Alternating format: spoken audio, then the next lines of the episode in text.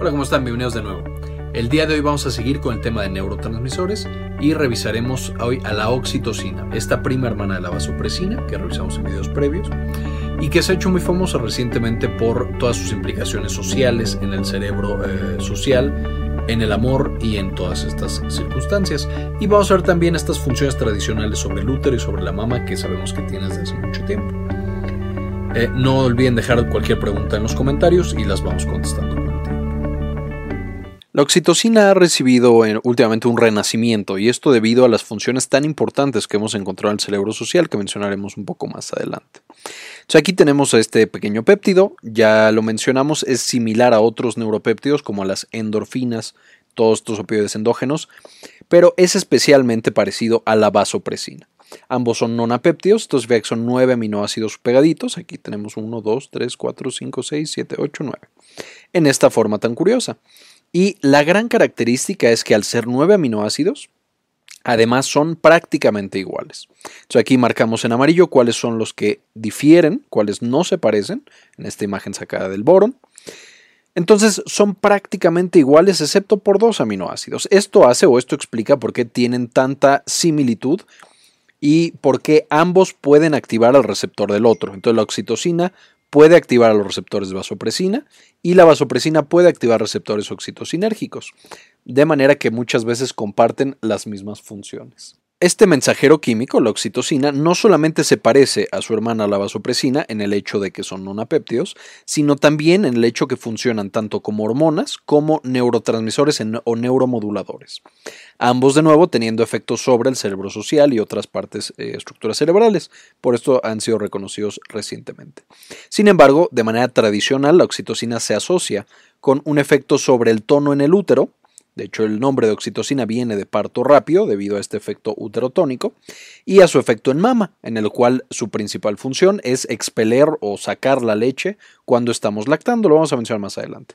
De hecho, en estos dos efectos es donde se descubrió o más tarde se llevó a descubrir la oxitocina y algunos otros neuropéptidos. Y como ya les mencionaba, ha, resurgido estos dos neuropéptidos y en general los neuropéptidos debido a que se han encontrado importantes efectos tanto sobre neuronas, en general en el cerebro y en particular en el cerebro social, y también de manera importante sobre el sistema inmunológico. Y también, por supuesto, para recordar qué es lo que hace la vasopresina, cuáles son sus efectos y por lo tanto la oxitocina cómo también va a afectarlos, les recomiendo hagan clic acá y vean el video de arginina vasopresina u hormona antidiurética que ya tenemos en el canal para efectos periféricos. Ahora, como les mencionaba, ¿cómo es que descubrimos estos neuropéptidos? Básicamente fue un estudio en el cual se agarraban pituitarias de animales, se pulverizaban y se le inyectaban a otros animales. Y se vio que estos extractos de, la glándula pituitaria lo que generaban era que en las mujeres aumentara el tono uterino, entonces causaba contracciones uterinas y causaba también, eh, pues básicamente que hembras que lactaban expulsaran la leche. Y entonces de ahí se fueron descubriendo o se fueron aislando los neuropéptidos, incluso a principios del siglo pasado. Más adelante ya se caracterizó específicamente la oxitocina como parte de este sistema junto con la prolactina. Ahora, ¿cómo es que se forman? Igual que todos los neuropéptidos, básicamente tenemos en células específicas del cerebro y de algunas otras regiones, pero principalmente el cerebro y del hipotálamo, todo el proceso de síntesis de proteínas. Básicamente tenemos el código genético, aquí vienen las instrucciones para sintetizar una proteína, se da la transcripción a una cadena de RNA, luego este RNA se convierte en eh, RNA mensajero a través de procesos posttranscripcionales y luego se traduce. Esta eh, traducción básicamente pasa el ARN hacia ya un péptido. Entonces, para cada pedacito de ARN vamos a tener un aminoácido, siendo los nueve aminoácidos de la oxitocina los que acaban formándose y los que acaban doblándose de la manera correcta para generar la estructura que mencionamos en la diapositiva antepasada. Y una vez que ya la tenemos aquí, como ya está formada, como ya está lista para ejercer su función, básicamente vamos a ponerla en el aparato de Golgi y la vamos a exportar afuera de estas neuronas. Vamos a ver más adelante también, esto va a depender específicamente de la despolarización, porque se forman de nuevo en neuronas. Y la oxitocina, igual que muchos otros neuropéptidos, se forman junto con otros pequeños péptidos que no estamos seguros cuál es su función. En el caso de la oxitocina, tenemos el fragmento grande, que es oxitocina, más algunos otros aminoácidos de neuroficina, que de nuevo desconocemos su función fisiológica. Pero entonces, cada vez que liberemos oxitocina, liberamos este otro péptido misterioso llamado neuroficina. Y creemos que la formación de la oxitocina se daba específicamente en el hipotálamo. De nuevo, igual que la hormona vasopresina, que ya revisamos en el otro video, este de aquí es el hipotálamo, aquí abajo tenemos a la hipófisis o a la pituitaria. Y creemos que se divide en anterior y posterior, de los cuales la posterior va a ser la importante para nuestros neuropéptidos. Aquí tenemos un acercamiento, de nuevo hecho por el boron, esta bonita imagen. Básicamente tenemos dos núcleos muy importantes, que es el paraventricular y el supraóptico. Estos todo el tiempo tienen unas hormonas que se llaman magnocelulares. Son magnas porque son muy grandotas, porque están sintetizando una gran cantidad de proteínas.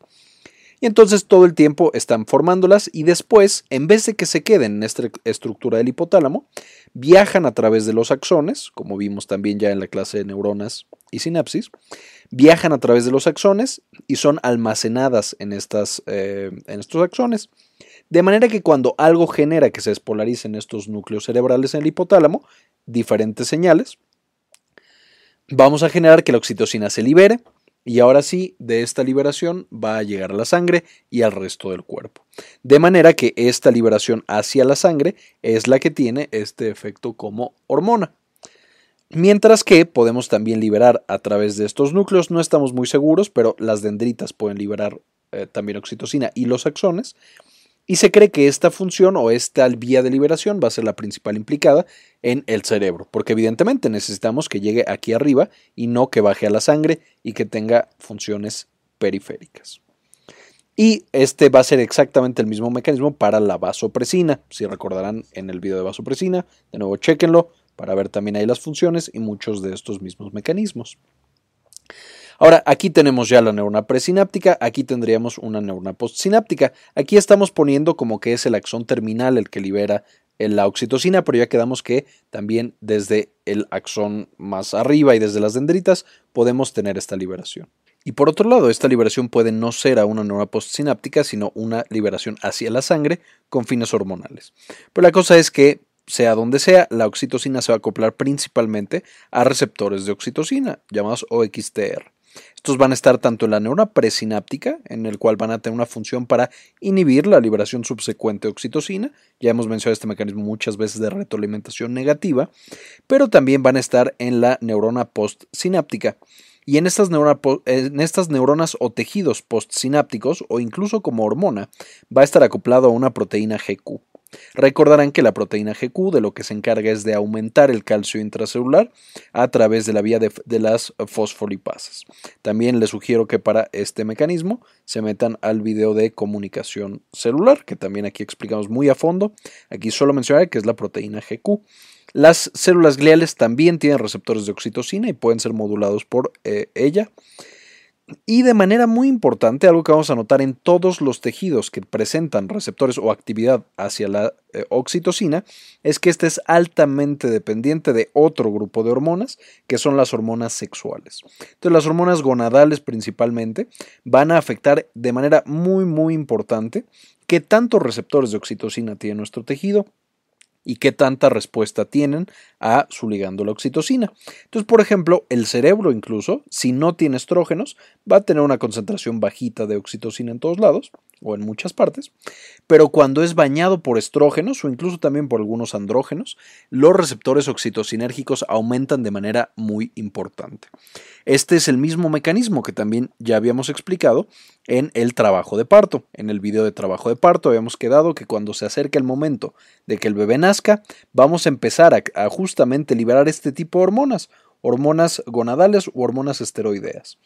Eh, principalmente estrógenos, pero también cortisol. Y van a ser estas hormonas las que viajan hacia el tejido del eh, miometrio, del músculo que tenemos aquí en el útero, y van a hacer que se empiece a sobreexpresar los receptores de oxitocina, además de algunas otras moléculas como los productores de prostaglandinas. ¿Qué es lo que va a suceder entonces? Ya que tenemos todos los receptores de oxitocina el útero empieza a contraerse, empezamos a hacer presión sobre el cuello y esto genera el que ya habíamos mencionado también reflejo de Ferguson, lo cual hace que un nervio, que es el nervio pélvico, va a llevar esta información de la dilatación del cervix hacia el cerebro en general y específicamente hacia el hipotálamo y este hipotálamo entonces va a despolarizar estas neuronas paraventriculares y supraópticas y va a hacer que se libere más oxitocina hacia la sangre, la cual va a llegar al útero y va a generar mayor contracción, lo cual activa más el reflejo de Ferguson, haciendo un ciclo de retroalimentación positiva hasta que el bebé sale.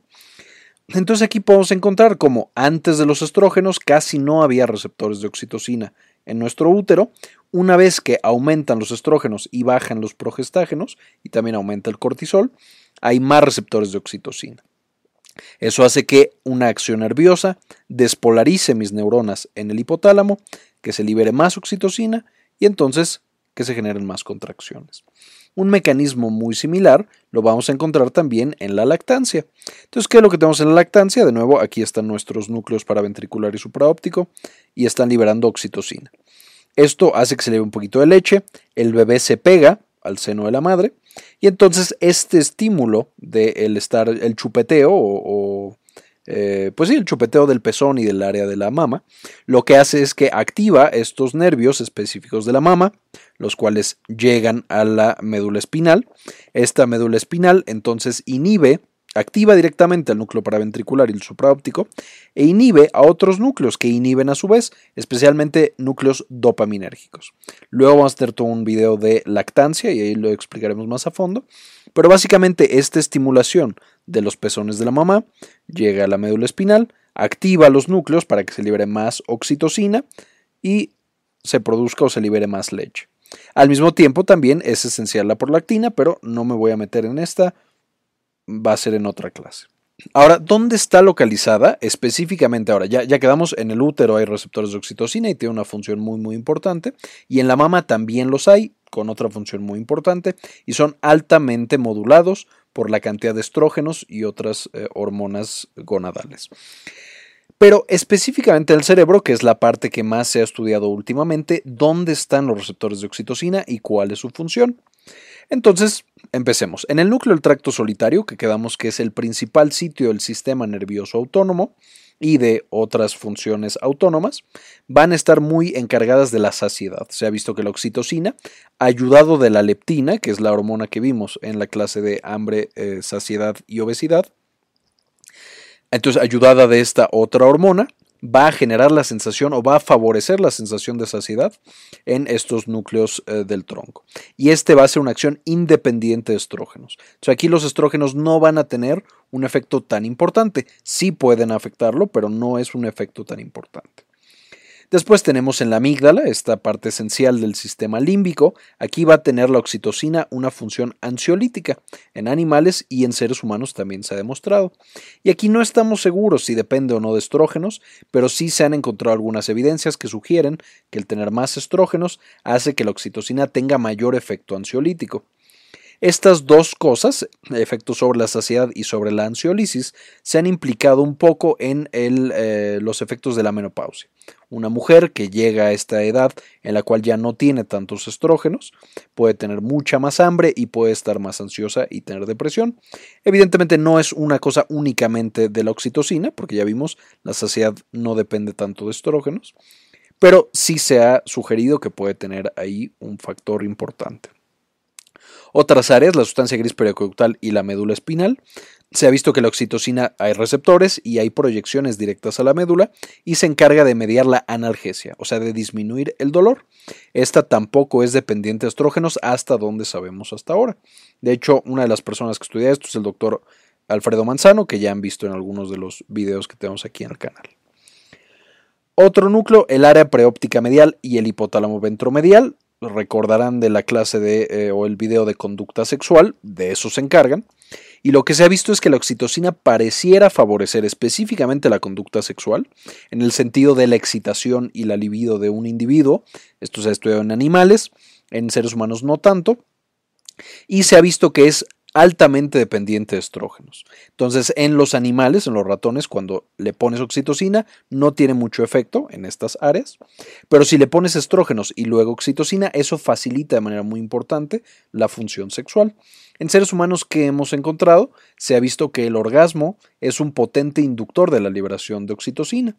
Y veremos, esto tiene que ver o se, se hipotetiza que tiene que ver con el placer sexual, aunque esto es más relacionado con dopamina y eh, opioides endógenos, pero también con el apego social. O sea, el hecho de que después de un orgasmo o de la actividad sexual en general haya más apego con una pareja, se hipotetiza que tiene que ver justamente con esta liberación oxitocinérgica.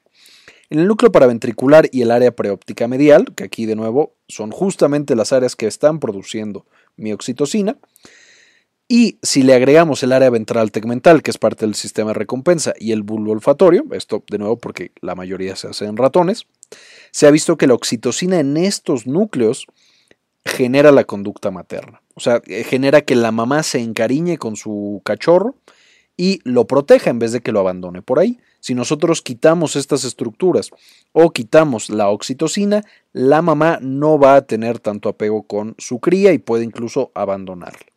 De nuevo, este es un efecto altamente dependiente de estrógenos. Si no hay estrógenos, pareciera que no se da este bonding materno dependiente de la oxitocina. Y por último, vamos a tener también en el núcleo, bueno, en el sistema de recompensa, pero ahora en el núcleo accumbens, en el putamen caudado y la corteza prelímbica, aquí la oxitocina lo que genera es el apego con la pareja. Y este apego con la pareja puede que dependa un poco de estrógenos, pero depende mucho más de dopamina. O sea, cuando hay dopamina más eh, oxitocina, ahí es cuando se da ese apego tan intenso con la pareja. De nuevo, esto se ha demostrado mucho más en ratones. De hecho, ratones que tú, que originalmente no tienen oxitocina y les pones oxitocina en la relación sexual, desarrollan el apego con su ratona hembra o su hámster hembra.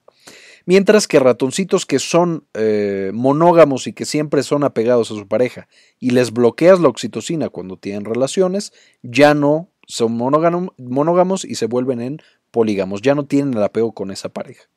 De aquí hemos traspolado también al ser humano, que es lo que les mencionaba, después del orgasmo hay un pico inmenso en la producción de oxitocina, entonces suponemos que tiene que ver con este apego social, pero todavía no se ha demostrado tan a fondo.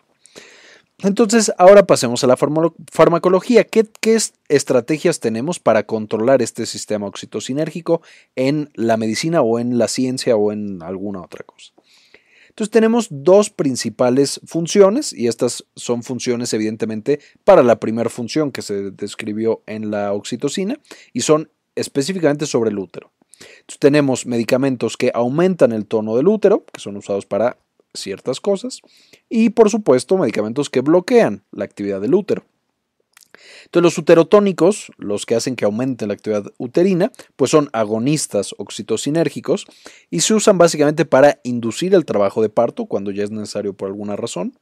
Se usan mucho el manejo activo de la tercera fase, ya lo mencionamos un poquito en trabajo de parto, pero no mucho, les sugiero que vean el video para que lo repasen.